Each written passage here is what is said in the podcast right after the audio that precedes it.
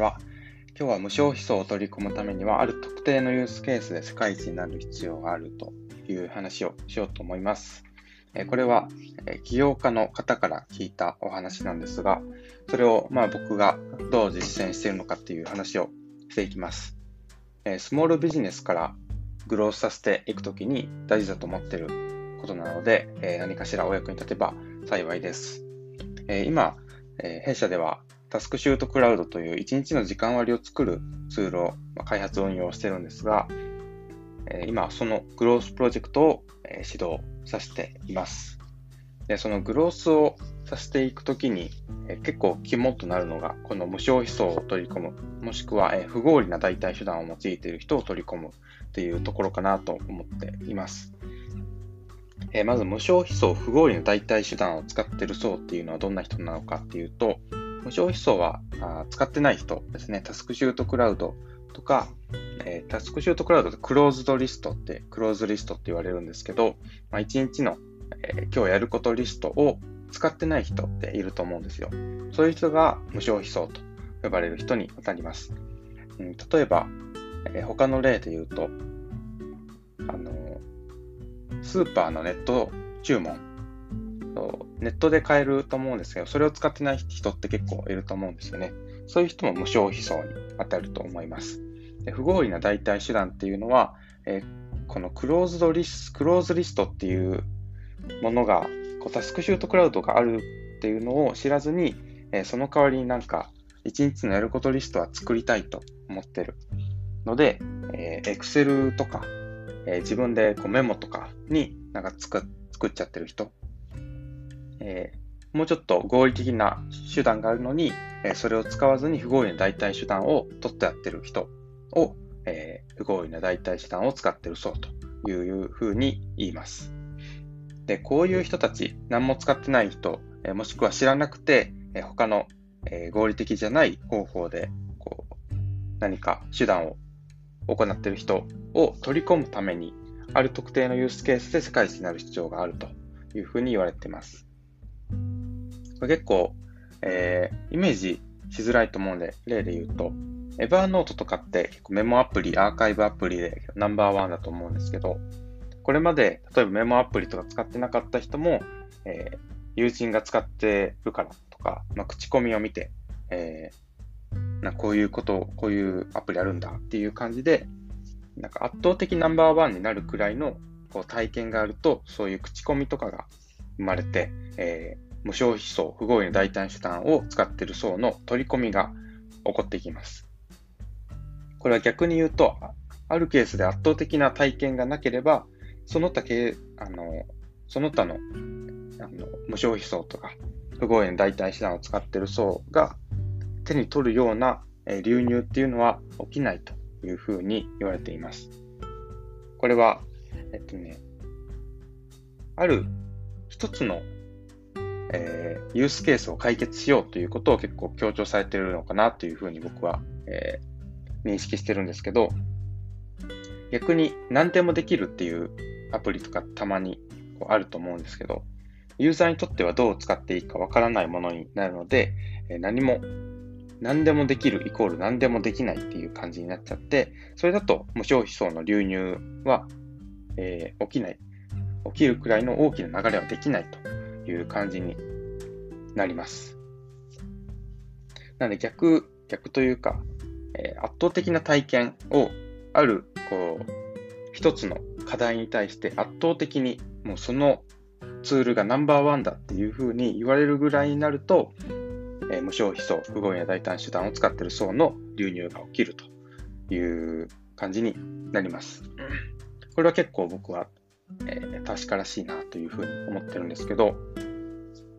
これを我々のあプロダクト、 TaskChute Cloud で、えー、言うと、 TaskChute Cloud がどんなこう特定のユースケースで、ユースケースを解決しているのか、どんなユースケースで世界一になる必要があるのかというのを考えてみました。 TaskChute Cloud が結構、まあ、 TaskChute 時間術がえ特徴的なのってやっぱり1日の時間割を作る点、クローズリストを作る点にあるかなと思っています。実際にタスクシュートクラウドを使ってえー、得た恩恵をアンケートとかで聞いてみてるんですけど、えー、よくある恩恵が、1日の、えー、タスクの量が把握できるとか、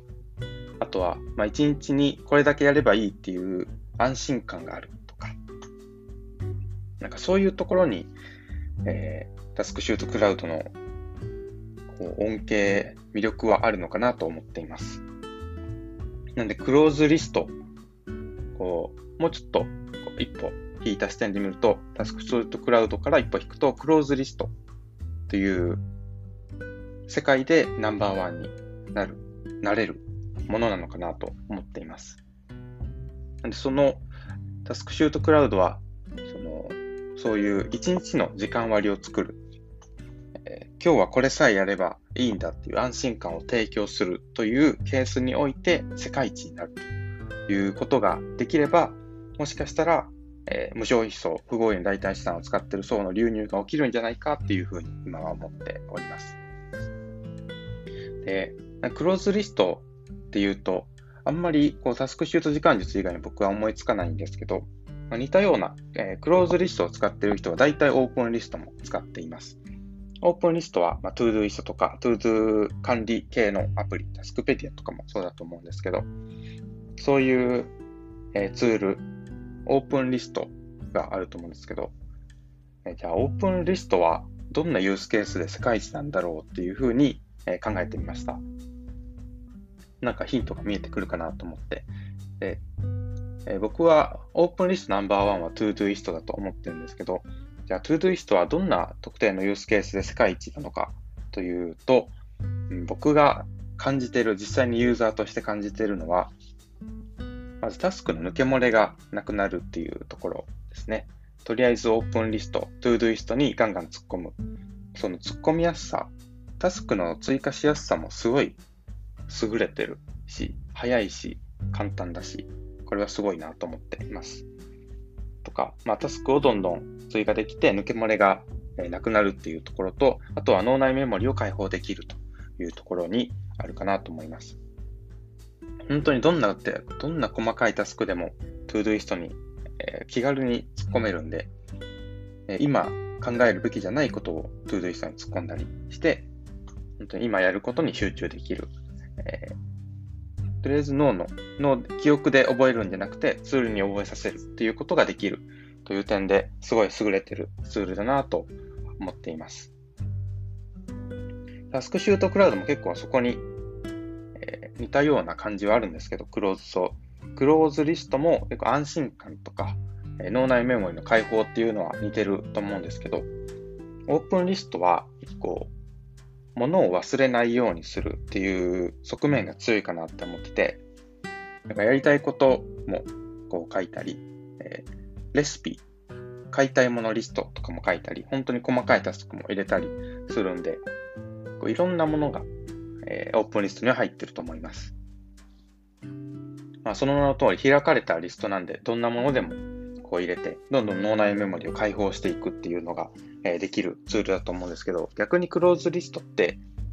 結構ガチって決まってるじゃないですか。クローズ、で、クローズリストはオープンリストと違ってもうちょっと実行よりタスクを実行することに特化したツールなのかなとは思ってます。オープンリストは入れただけでこうやるとはあんま決まってないものだと思うんですけど、クローズリストは本当に今日一日のやることが凝縮されてるリストなんで、ここに入れたからにはもうやると決まってることですね。ルーチン機能とかもあって、自動的にタスクが生成されることもありますし、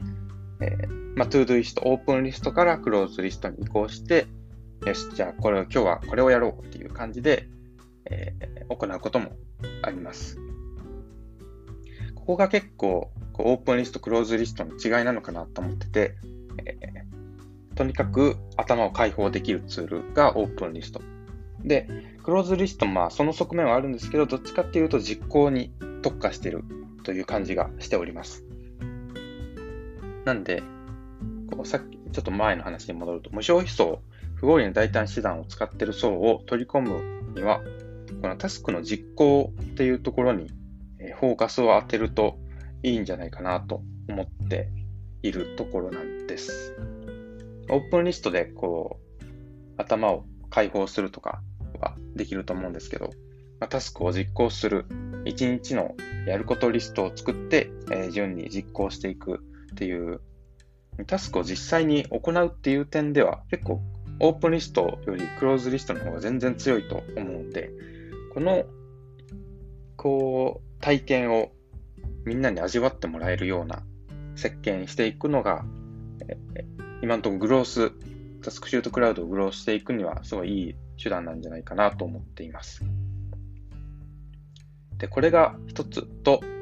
あとは、えー、前の回でもなんかお話ししたような気がしますが、えー、無料に、無料プランを作ることですね。あと一つは。ある特定のクローズリストとしての、えー、世界一ナンバーワンになるっていうのが一つと、もう一つが、まあ、無料プランを作るというところ。2C 向けのプランって結構やっぱ、 Evernote もそうですし、 Notion とか、えー、マネフォワードとか、えー、ほとんどがやっぱ、えー、無料プランがあって、その無料プランが多分8割、9割。で、有料プランの会員の方が、えーまあ、1割。で、その少ない人が大きな利益をもたらしていると思うんで、スクシュートクラウドもいずれは多分無料プラン作るんじゃないかなと思っています。かつ、まあ、それはやっぱある特定のユースケース、クローズリストとしてのナンバーワンをもうこれはいけるっしょってなった時に無料プラン開放してガッと大きくしていくと結構広まるんじゃないかなと思っております。はい、今日はちょっと